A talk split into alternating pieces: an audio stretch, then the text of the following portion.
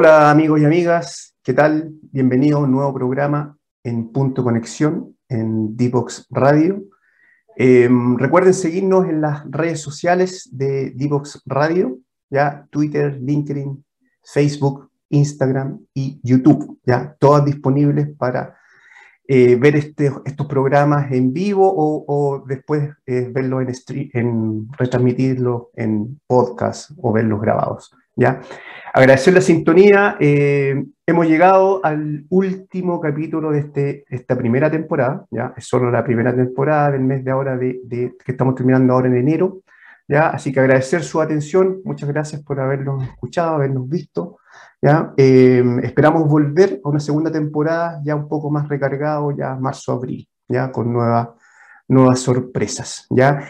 Bueno, y hoy día en, el, en, el último, en este último capítulo de la primera temporada eh, tenemos un, un, tema bien importante que lo hemos abordado tangencialmente, pero muy relevante para la transición energética, muy relevante para los desarrollos de proyectos, sobre todo renovables, ¿ya? Y en la descarbonización que tiene que ver con el financiamiento, ¿ya? Eh, muy importante eh, la estrategia de financiamiento, eh, las políticas, cómo, la, autoridad efectivamente define ciertas reglas que pueden ser verdaderos catalizadores, ¿ya? Y el ejemplo de las energías renovables no convencionales es un ejemplo de eso, ¿ya? Gracias a ciertas políticas que se hicieron principalmente en el ámbito de las licitaciones para los clientes finales, los clientes regulados, ya permitió abrir el mercado Em, y, es un verdadero catalizador, ¿ya? Si no, todavía estaría concentrado como era hace 10 o 15 años atrás, ¿ya? Así que de eso vamos a hablar con nuestro financiamiento y la importancia que hay, que es para el sector energético en particular. ¿ya? Así que vamos a ir a la primera pausa musical y estamos a la vuelta con nuestro invitado.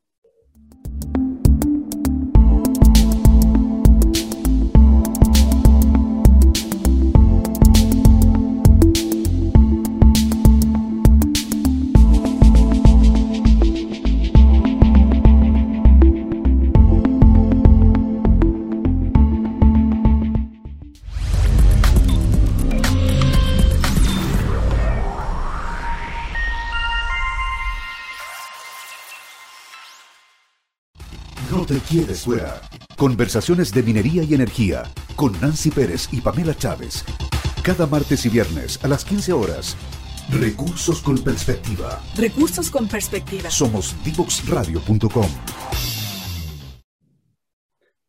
Bueno, amigas y amigos, estamos de regreso de la primera pausa musical con el primer bloque de entrevista y tenemos, como les anticipaba, a un invitado em, que nos va a conversar y va a compartir su experiencia principalmente en, el tema del financiamiento y la importancia que tiene para el sector eléctrico, para el desarrollo y para la transición energética que estamos viendo en nuestro país y en, el, y en el mundo.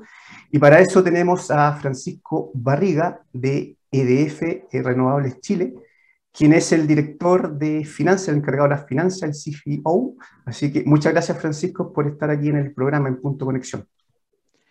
Gracias, Alexi. Buenos días. Muchas gracias, Francisco. Mira, y, para partir, no sé si, si nos puedes eh, contar un poquito eh, qué es lo que es EDF. Eh, e Yo te decía, entre poco se conoce o se conocía, todavía creo que se conoce, poquito, digamos, acá, acá en Chile en particular de EDF, pero a nivel mundial, EDF. Sí, por supuesto.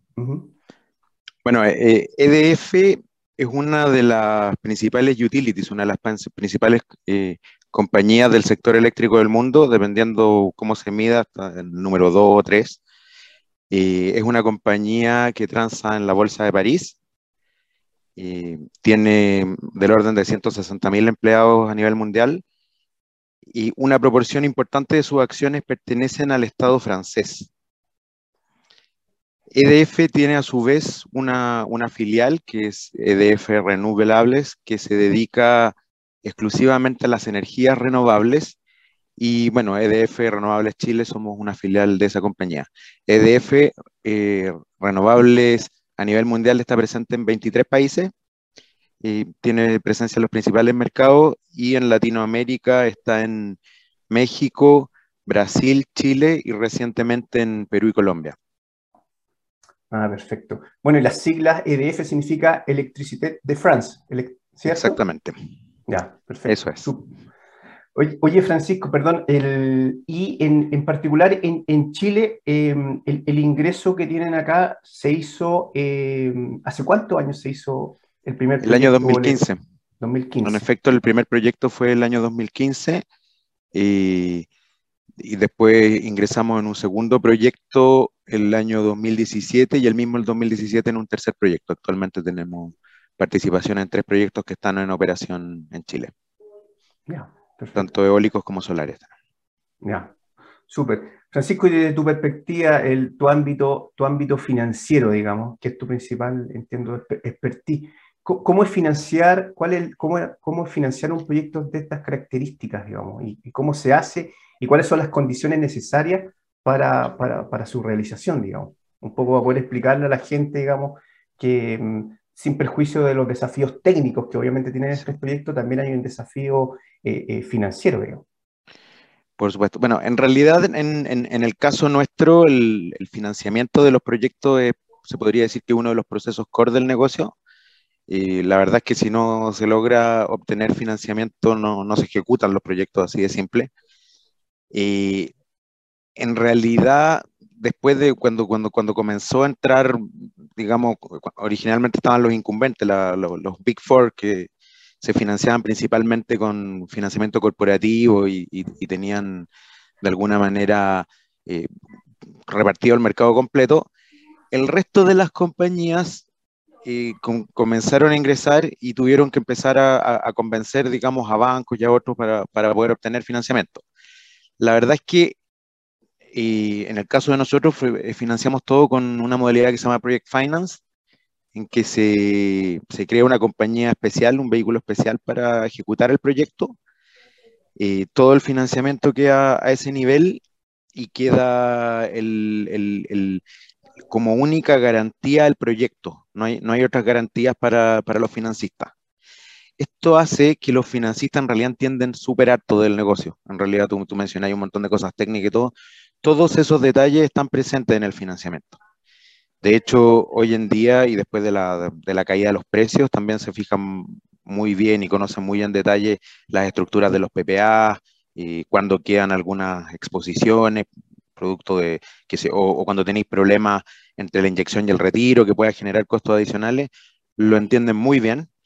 Y, la verdad es que hoy en día eh, eh, te diría que es lo principal para cualquiera que esté ejecutando infraestructura realidad como para hacer un símil es como cuando uno se compra una casa, la verdad es que se tiene que obtener un financiamiento de largo plazo y no, no, se obtienen rentabilidades si es que se, se paga con, con, puro capital, digamos, tiene que ser una, una estructura que contenga deuda y, eso implica eh, que el proyecto tiene que estar perfecto de punta a punta, o sea, las partes técnicas se revisan muy en detalle eh, y, todas y las partes comerciales, obviamente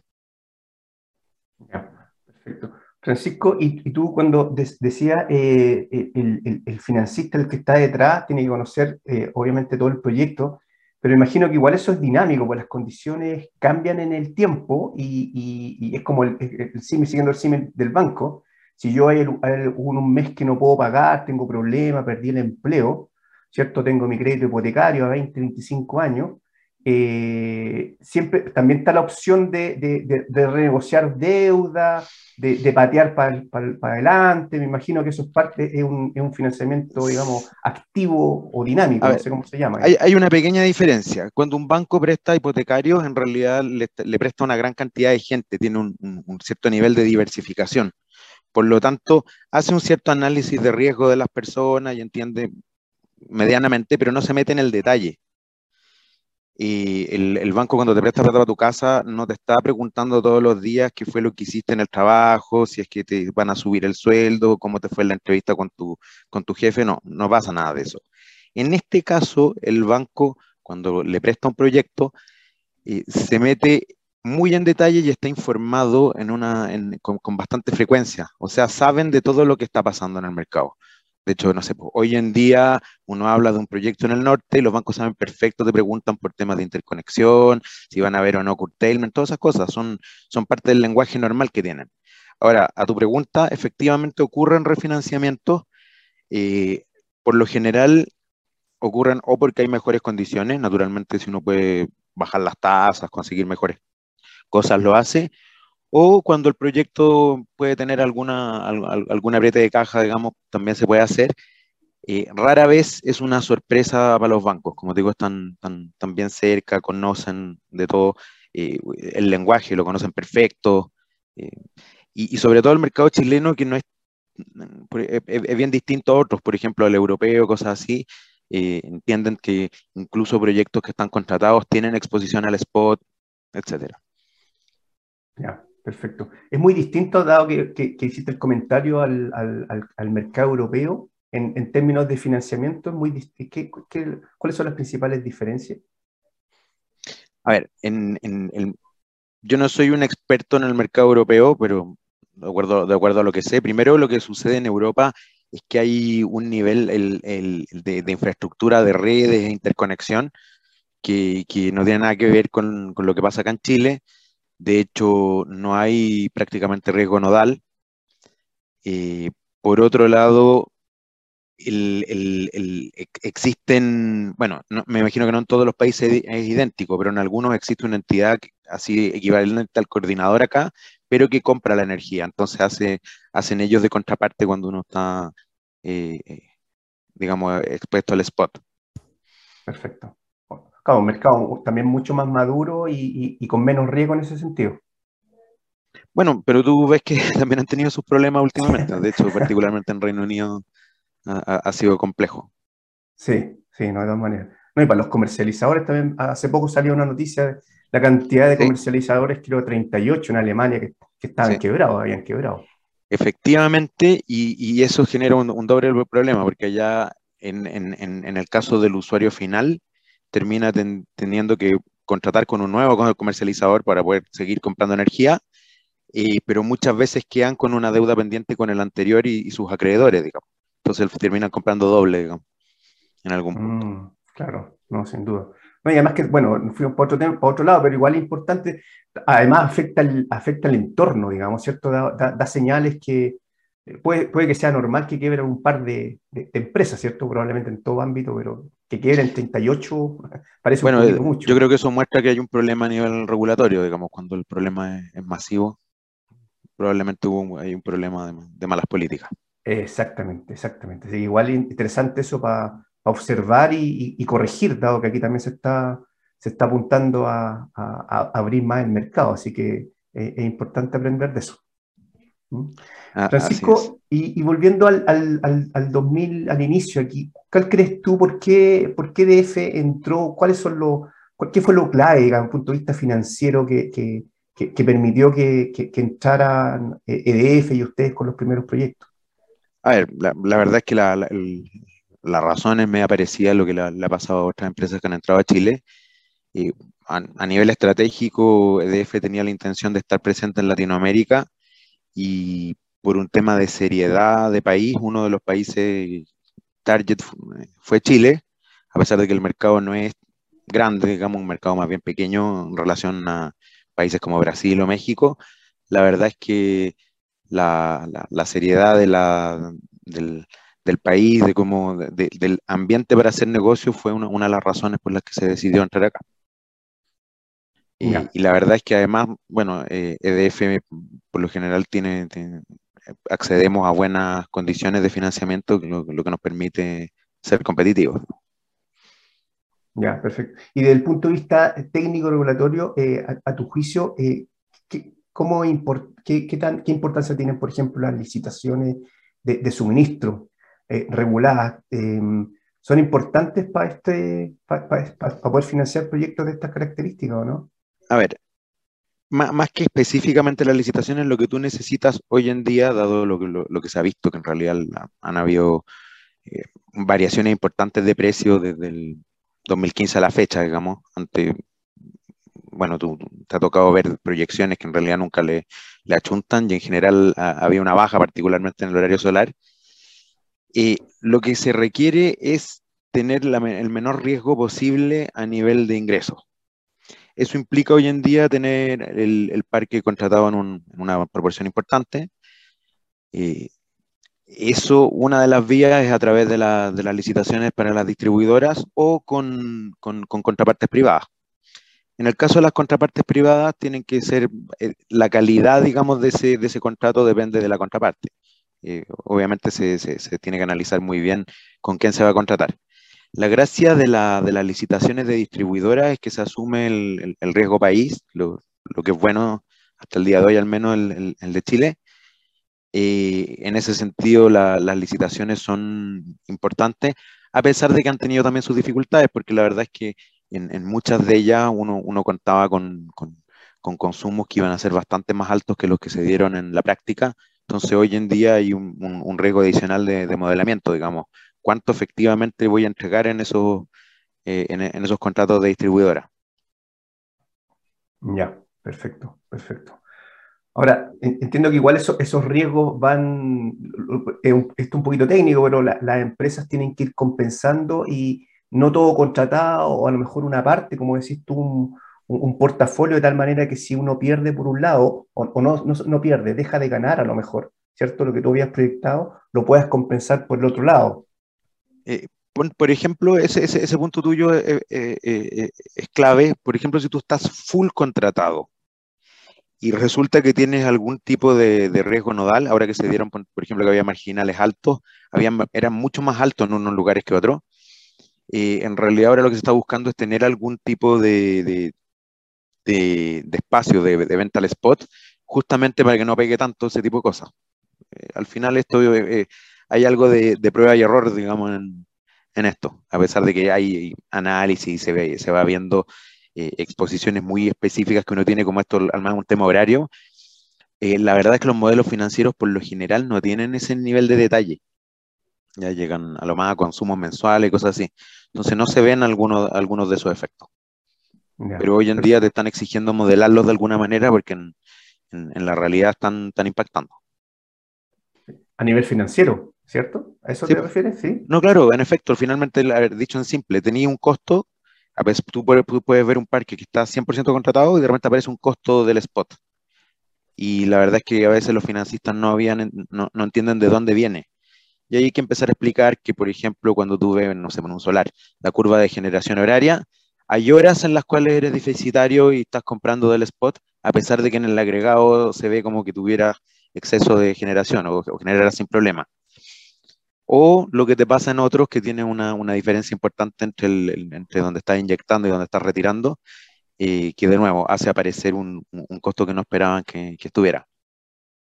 Ya, perfecto. No, interesante, o sea, estamos viendo que se tiene que eh, entrar cada vez más en detalle, el mercado, el mercado es complejo, ya, y, ahora eh, llama la atención, claro, tú eres del ámbito financiero, pero te obliga, obviamente, con lo que tú explicabas, a que el ámbito financiero igual tiene que tener un conocimiento técnico para poder hacer estas evaluaciones. No solo en el financista, sino que tú internamente, digamos. Pero, además, en realidad está todo conectado, porque si tú piensas, no sé, pues tú tienes un proyecto o tienes un parque en operación y tú te dedicas, tú eres el comercial.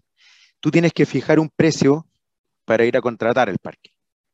Ese precio depende de varias cosas, no es exclusivamente un tema técnico, hay, claro, cosas que tú puedes saber, cuánto te cuesta la operación y todo, sino que también tiene que ver con, tus condiciones de financiamiento y a su vez ese precio se utiliza para obtener el financiamiento. Entonces todo, todo, todo está, está, está conectado. La verdad es que no es que sea una disciplina única la que, la, que resuelve el, problema del financiamiento del proyecto.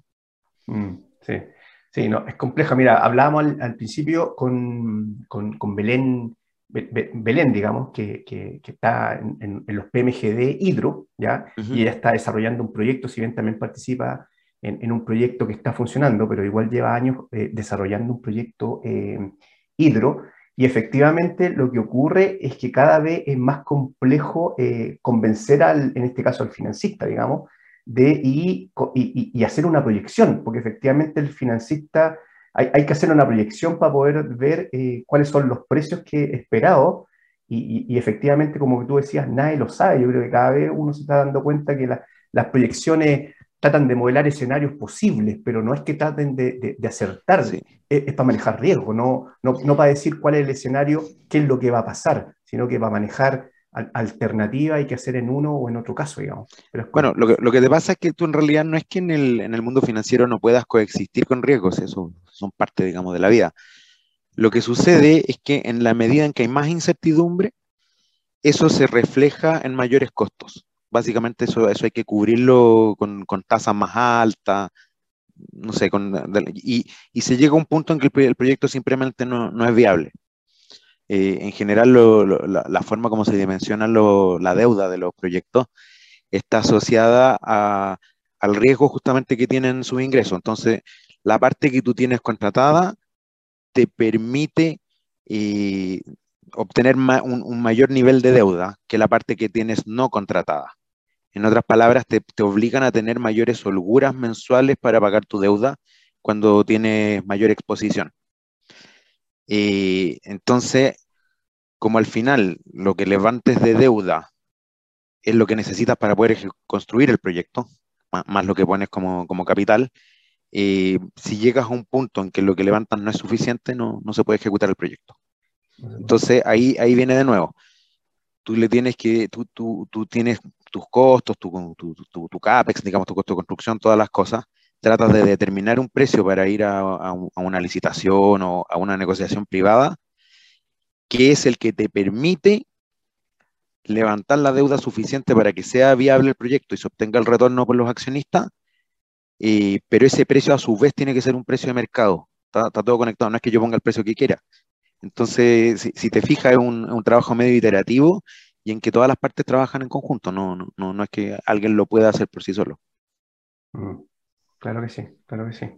Y, en, ese sentido, eh, Francisco, em, ¿cuál es tu opinión de, ciertas políticas que se han hecho, por ejemplo, en, torno a, estas licitaciones o a, a, estas señales que ha dado el, el, gobierno históricamente? Bueno, la mayoría dice que sí, digamos, que, es una buena señal y que son parte, no es toda la explicación, pero una parte importante de la, del catalizador y que haya permitido entrar nuevos actores, no solo lo que tú mencionabas, digamos, estabilidad país. No, no, en efecto, en efecto, eso fue algo que, tuvo un impacto grande. De hecho, el, hecho de poder presentarse a licitaciones sin tener proyectos construidos eh, cambia completamente las reglas. Antes de eso solamente pueden participar quienes tengan eh, quienes, ya están, estaban establecidos y tenían grandes espaldas, esto permitió que entraran compañías de, diversos tamaños, digamos, permitió que desarrolladores eh, eh, avanzaran mucho los proyectos y los vendieran después,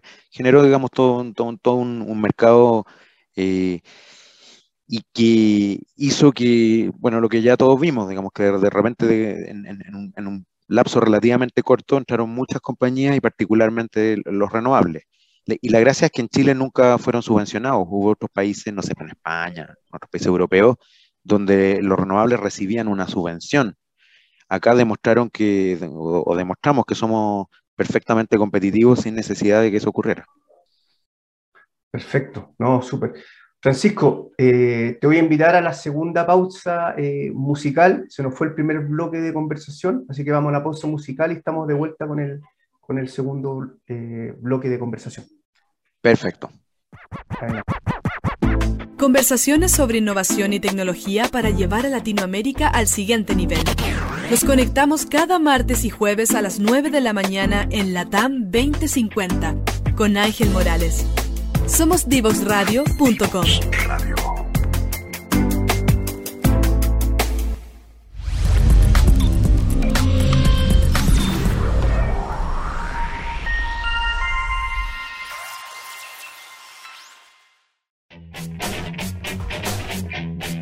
Divoxradio.com.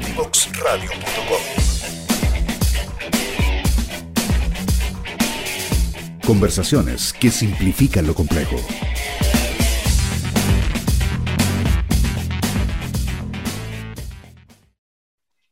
Bueno, amigos y amigas, estamos de vuelta ya en este segundo bloque de conversación. Eh, nos acompaña Francisco Barriga, director de finanzas, el CFO de EDF Renovables Chile. Bueno, y nos hablaba Francisco un poco de la estructura de financiamiento, cómo es financiar un proyecto, proyectos de estas características en Chile. Y em, hablábamos en intermedio, Francisco, si nos puedes comentar un poco de los procesos recientes estos de adjudicas, de licitación que impulsa el gobierno de bienes nacionales. Entiendo, ustedes también participaron.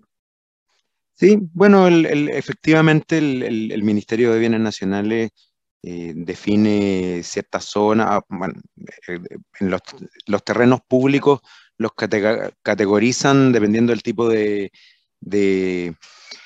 negocio o, industria que se puede instalar ahí, de hecho, para turismo, para, para diversas cosas, y se han definido zonas para el desarrollo de energía renovable.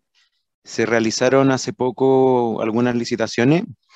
En este caso es parecido al ejercicio que se hace habitualmente cuando uno desarrolla un proyecto en el cual eh, tiene que eh, preparar todo técnicamente, digamos, definir eh, lo que va a producir, cómo, cómo va a funcionar, digamos, los costos asociados, etcétera una estructura de financiamiento y en base a eso sabe qué precio puede ofertar. En este caso lo que se, hace algo parecido, pero en el cual uno el precio lo fija como un valor de mercado con, la, mejor, el mejor conocimiento posible y en, base a eso determina cuánto eh, es razonable ofertar por un arriendo, digamos, por un, contrato de, uso oneroso con, con bienes nacionales. Ya. Y en este caso, ¿qué es lo que, es lo que se licitaba? ¿Se licitaban terrenos específicos en una cierta zona para que se puedan desarrollar proyectos solares y eólicos? Eran proyectos, alguna característica? eran, eran, proyectos. Bueno, la zona era, se consideraba principalmente para eólicos, sin embargo, se, se podían presentar proyectos híbridos que combinaran distintas tecnologías, etc. y en base a eso uno presentaba la propuesta y una forma de, pago al, ministerio, digamos, en, el, cual se, paga un arriendo en, base mensual durante el, desarrollo y otro ya una vez que está en operación el proyecto. También se toma un compromiso en cuanto a las capacidades que se van a instalar. Ya, perfecto, perfecto. Y de ese punto de vista, em, para efectos financiamiento, em, ¿te permite un mejor apalancamiento? este tipo de, licitaciones? Lo, que te permite es acceder a, buenos, proyectos. Eso es básicamente lo que uno busca. Si al final esto que es, uno, lo puede hacer yendo donde privados o en este caso en terrenos que son eh, fiscales y que se explotan mediante estas concesiones de uso oneroso. Y esas son las que licita hoy en día el, el Ministerio de Bienes Nacionales. Lo que pasa es que antiguamente, años atrás, se hacían eh, negociaciones y adjudicaciones directas de estos contratos. Ahora se hacen mediante procesos de licitación competitivo. Ah, perfecto. Más competitivo, perfecto. Perfecto. ¿Y ahí cuántos se adjudicaron en Nosotros dos, proyectos, eh, bueno, esto es información pública, digamos dos paños en, la zona de Taltal, eh, del orden de 1.300 hectáreas.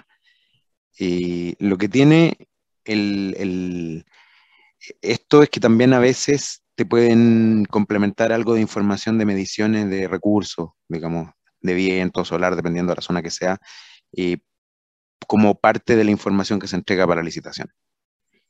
Ah, perfecto. Pero eso me imagino que en el proceso de licitación es, también parte de lo... es público, digamos, es para todos los que quieran es público, participar. Es público, completamente. Ya, perfecto, ya. Por, eso puedo entregar esa información. Sí, sí. No, no, es público en el sentido, es público los lo, antecedentes que te entregan de medición. ¿O es solamente para los que.? ¿Sí? Ya. Sí. Ya, perfecto. Ya. Y, y, y, y, lo otro que, que mencionabas también, eh, ¿a qué se refiere con lo que mencionaba en intermedio de los clústeres que tienen relación con. Sí, en, efectivamente lo que te decía, como se categorizan zonas o, terrenos para desarrollar, distintos tipos de, de industria, se, definen zonas, por ejemplo, en este caso, que es una zona apta para la instalación de, parques eólicos. Y esto está de alguna manera asociado a una, a, una intención de contar con, también con, infraestructura de transmisión suficiente. Eh, en, otras palabras, Bienes Nacionales tiene terreno a lo largo de todo Chile, pero no, no cualquiera es apto para desarrollar un proyecto. Por ejemplo, pueden haber algunos que, o que no cuenten con los recursos necesarios o que en realidad estén lejos de cualquier línea de transmisión o subestación necesaria para conectarse. En cambio, cuando tú defines un clúster, una zona donde quieres que se pongan varios proyectos, puedes eh, de alguna manera asegurarte de que se cuente con la infraestructura necesaria. En otras palabras, que los proyectos se, se beneficien todos de, de algo. Perfecto, ya te entendí, perfecto. Ah, Francisco, y otra cosa, implícitamente hay una, hay una preaprobación tanto política como regulatoria. De, de, eso, efectivamente, que tu proyecto ya cumple ciertas características, al menos básicas, que tiene que ver, no sé, con impacto ambiental, con... No, no, no, no. Ahí el, el proyecto entra a un, un, al, al, sistema de evaluación como cualquier proyecto común y corriente. Esto no es que tenga preaprobado ninguna cosa. Yeah. Efectivamente, las zonas cuando se escogen y el tipo de industria que se va a poner, en este caso son renovables, eh, se asume que son, son zonas aptas para, para, para, que se hagan, digamos, pero, pero no, el proyecto hace, tiene que cumplir igual que cualquier otro en Chile. Ya, perfecto, perfecto. No, interesante, interesante ese modelo. También yo creo que es un modelo que, que ayuda al, a la, al, al, catalizador de este tipo de proyectos y a, y a, y a, y a la industria, como que se puedan financiar de mejor, de, de, mejor forma. Así que ahí aprovecho también públicamente felicitarlo a usted en ese, en ese trabajo. Bien, muchas gracias. Sí, me imagino que estuviste metido ahí como... Sí, como te digo, al final esto, esto son todos trabajos que se hacen en equipo, eh, literalmente, digamos, no es, no, es, no es, solamente como, que, como, como una frase que, que, se utiliza en muchas partes, ¿no? lo hacemos todo en equipo. Acá nadie puede resolver por completo el problema económico eh, de uno de estos proyectos. Esto tiene una parte técnica, naturalmente, eh, y, tiene una parte comercial y tiene una parte de financiamiento. Y ninguna sola está aislada. De hecho, hay mucha interacción. De repente, si no se llega al, financiamiento, hay que ver los precios. Si ya estamos topados con los precios, hay que apretar la parte técnica, ver qué se puede cambiar, qué se puede reformular, si se puede mejorar por algún motivo la, producción, etc. Ya, súper. ¿Y, y, y, plazo? ¿Hay, ¿Hay restricciones? ¿Tienes plazo? ¿De qué estamos hablando? ¿Tienes un plazo para poder desarrollar, construir y entrar en operación? Sí, en efecto. Ya, perfecto. Ya, súper. Oye, Francisco, ¿y, y, qué otros temas ves tú en términos generales, algunos como eh, los grandes desafíos que tiene el, el, el sector, digamos, eh, en, en, el ámbito, digamos, de, la, de, las renovables? Algunos temas que tú percibas, sí, digamos. La, la, la, verdad es que en, en, el caso de lo que, de lo que me toca ver a mí, eh, los temas parecieran ser bien evidentes por lo que uno le escucha a los financistas eh, te empiezan a preguntar de ciertas cosas y uno sabe que, que en realidad eh, como están bien metidos. Y la, la, las cosas que se, que, se, que, se, que se escuchan bastante es el tema de, de infraestructura de interconexión. Eh, lo tienen súper claro. Si tú te fijas, pareciera que esto es un tema netamente técnico o comercial, pero la verdad es que está presente en todos lados. Eh, Hoy en día, hacia el norte, por ejemplo, en horario solar, qué sé yo, hay, hay expectativa de que de repente puedan existir eh, curtailment o que hayan marginales muy bajos, al menos por un par de años. Eh, eso, ese, ese, es uno de los puntos. Lo, lo otro es el, el, el, el, tú mencionaste la, las licitaciones de distribuidora. Eh, un, un, punto relevante que levantan es la, la, la, certeza que exista de que, se van a, que, de que van a ocurrir los consumos a niveles proyectados al momento que se adjudican. Eh, eso, eso es así. Hoy en día, y esto es un problema mundial, digamos que no tiene que ver específicamente con el, con el mercado en Chile, también el, el, la, la, dificultad por, para poder contar con, con, precios afirmes de la compra de aerogeneradores o paneles. Eh, sobre todo cuando los proyectos se tienen que hacer en dos, tres, cuatro o cinco años más, digamos. Hay bastante incertidumbre por ese lado eh, y a veces lo, lo, los financiamientos, al menos hay que avanzarlos bastante en etapas previas para poder, eh, por ejemplo, pre presentar ofertas. Ya, perfecto. No, sí, sí, sí, se, ha escuchado harto eso, bueno, al menos acá en Chile yo entiendo que eh, la autoridad ha entendido en algunos casos, eh, ha dado mayores holguras porque en el, en el, último tiempo, en el último punto que tú mencionas, eh, ha afectado en, en, todo, en, varios tipos de proyectos que se están construyendo que tenían plazos comprometidos, tanto para entregar la energía en licitaciones, o los PMGD, que tienen que cumplir un cierto plazo para poder, por ejemplo, acceder a los precios estabilizados, digamos, de, mm. Han, sido principalmente afectados por esto. Yo entiendo la, la, autoridad lo, lo, se ha, lo, ha, conocido, digamos, y, y, bueno, en el, caso lo, y en el caso de los PMGD, que por lo general se financian por portfolio, eh, muchas veces hay, hay, hay, una parte importante que se construye bastante después de que ya está cerrado el financiamiento, digamos. Exactamente. y cambian todas las condiciones en el camino. Sí, no, efectivamente cambian las condiciones y en particular el, gran desarrollo, no son lo único, pero por ejemplo los PMGD solares efectivamente se están viendo expuestos a, gran, a, lo que tú mencionas, digamos, que efectivamente, eh, aunque puedan tener el precio estabilizado, ¿cierto? Eh, eh, nadie te garantiza cuál va a ser el precio, lo único que te dicen que va a ser un precio estabilizado. Ahora, si va a ser 30, 50 o 15, no, no, eso no se dice, digamos, ¿ya? Y yo creo que es el, es el gran riesgo que tiene esto, digamos. Sí, en efecto. Al final, de hecho, uno lo ve también a nivel de modelamiento, eh, siempre está la discusión si se tiene que considerar como un precio contratado o como un precio spot. Y bueno, hay opiniones para todos lados. Sí, sí, sí, no, exactamente, exactamente. Oye, interesante eh, los riesgos que tú mencionas, efectivamente, eh, la interconexión, el tema de la licitación y suministro y el tema de la compra, la logística de, la adquisición de, equipamiento para la construcción, incluso para la operación, digamos, mantenimiento. De hecho, se está viendo, digamos, en, otros ámbitos que, que, por el tema este de la escasez hídrica, aquí nos vamos con la escasez hídrica y el tema del, de las medidas de, eh, previas a, un posible racionamiento, digamos, es que mm. eh, centrales que, que, debían hacer, deben hacer mantenimiento por temas, eh, por temas a lo mejor logísticos han tenido que postergarse, digamos. Bueno, nosotros uno de nuestros de nuestras líneas de negocio es la operación y mantenimiento de planta.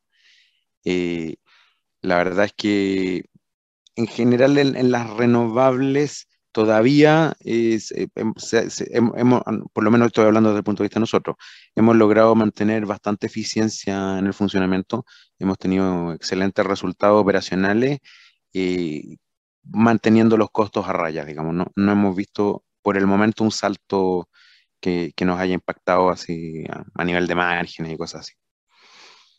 Ya. Perfecto, perfecto. Y eso que son, dos son dos años, estamos hablando de dos años de, de, pandemia, digamos, que probablemente han afectado importantemente los costos de, operación en algunos ámbitos. Mira, el, bueno, hay, hay, hay, varias cosas. Primero, el, mercado eléctrico está dolarizado, por lo tanto, en general uno no, no, no tiene un impacto tan directo con, con, las variaciones de cambio, digamos, está, metido en, los ingresos. Eh, sí, el tema logístico y retraso de cosas hace, que haya que, prever con, mayor anticipación, compra de spare parts y otras cosas más, pero eso tiene algún impacto a nivel de capital de trabajo, sobre todo, eh, principalmente. Ya, perfecto, perfecto. Em, entonces, estas tres cosas son las que tú ves que efectivamente los financistas están al tanto y te preguntan, y están informados. Los que mencionabas principalmente, y obviamente son riesgos de, la industria. Sí, porque de hecho, cuando, a ver, en, general, tanto en los proyectos en operación como en los que se van a financiar, uno tiene que contar con proyecciones de precio externa, y qué sé yo, hay varias compañías que las ofrecen. Y la, la pregunta siempre va por cómo, cómo, se están considerando estas variables que te dije a nivel de los precios. Por ejemplo, el tema de, de, infraestructura de interconexión, cómo, cómo, se reflejan los marginales, por ejemplo, o, o, si se recorta la generación en determinados periodos. y después la, la, las preguntas internas, efectivamente, qué tan afirmes son los precios que se están presentando, de, de compra de equipos estoy hablando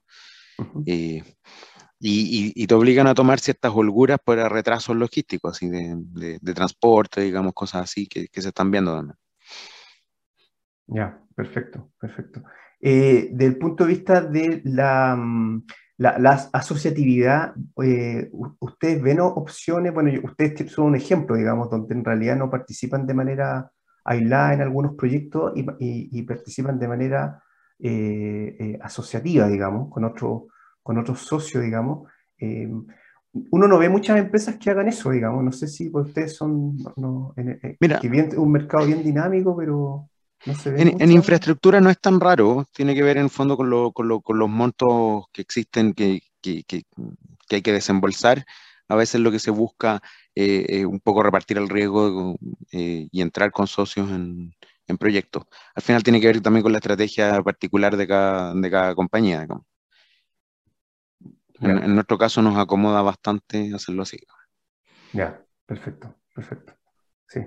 Yo creo que también son esas, eh, la asociatividad también em, em, son señales también para, para, para, el, para, el, mercado y eso permite también eh, eh, articular otro, que entren otros actores también, digamos, ¿cierto? También una, ayuda a los actores nuevos que entran y no entran solo, digamos.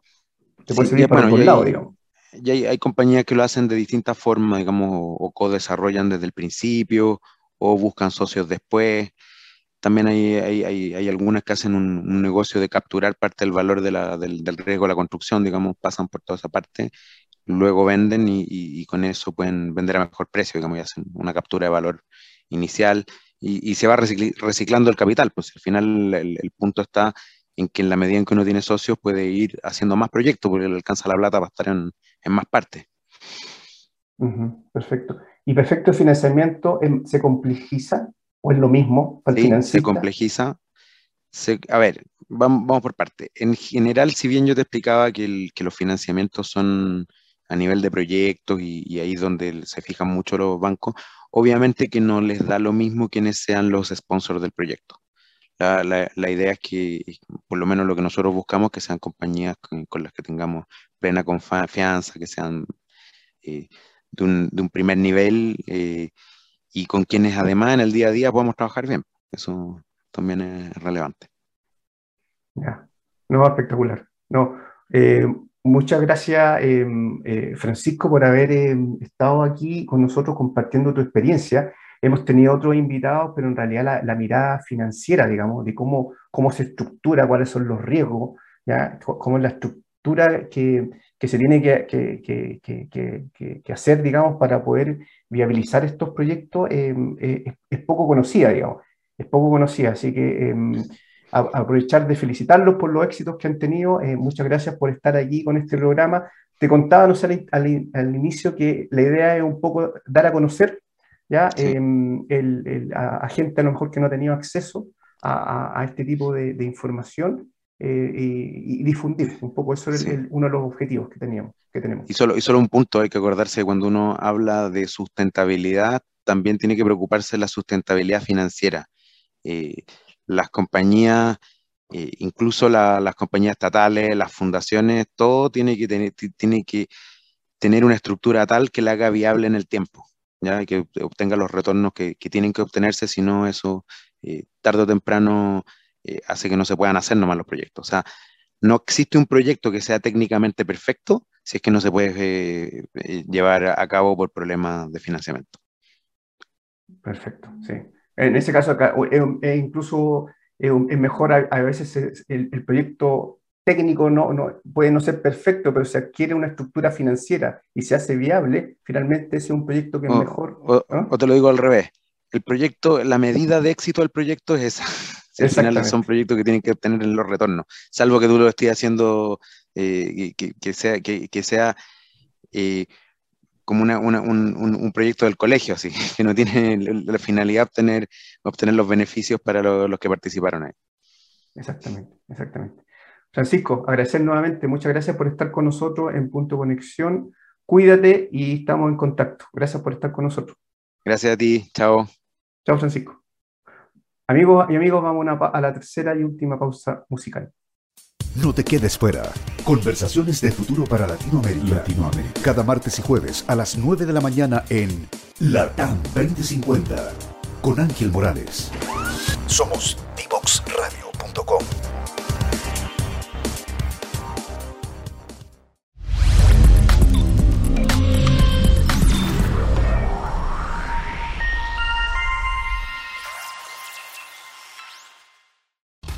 No te quedes fuera. Conversaciones de minería y energía con Nancy Pérez y Pamela Chávez. Cada martes y viernes a las 15 horas.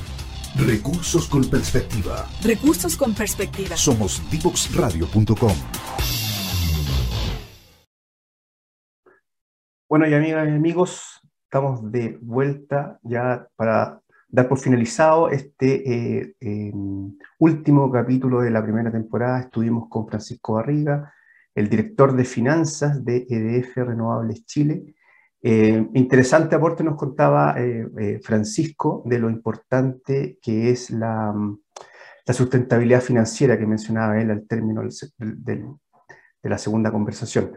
Eh, interesante, me llamaba la atención eh, el, conocimiento que él explicaba, no por el hecho de ser financista, no solo él internamente en la empresa, sino que también los financistas externos que financian estos proyectos, eh, el conocimiento técnico que tiene que haber en este mercado es, altísimo. O sea, el, lenguaje que mencionaba Francisco era parte de eso, o sea, efectivamente, conocimiento cabal y global de lo que son los riesgos, qué es lo que es la, los riesgos de infraestructura en, en, la interconexión que tenemos en nuestro país, el tema de la licitación de suministro, los problemas de contrato, inyecciones, retiro, costo marginal, o sea, todo lo que desde el punto de vista muchas veces técnico, él con su equipo y, y todas las empresas que participan en esto tienen que armar una visión global, ya un equipo multidisciplinario para poder evaluar y hacer sustentables estos, estos proyectos que, que uno ve digamos, muchas veces en la carretera, ¿ya? Y, y, y, para poder desarrollarlo es todo un riesgo que hay, muy interesante, ¿ya? Así que agradecer este, este último capítulo, estamos llegando al término, ¿ya? De esta primera temporada, fueron 12 capítulos, agradecer el apoyo, ¿ya? Vamos a estar de vuelta con más sorpresa, esperamos en marzo-abril, ¿ya? Con la segunda temporada de Punto de Conexión. ¿ya? Recordarles que están las redes sociales de Divox Radio, ya pueden seguir este, estos programas, también verlos en, los distintos formatos, si es que no, se lo perdieron en, en vivo. ¿ya? Eh, recuerden Twitter, Facebook, Instagram, LinkedIn, YouTube, ¿ya? Divox Radio. Agradecer una vez más, muchas gracias y por favor se cuidan. Chao, que estén bien.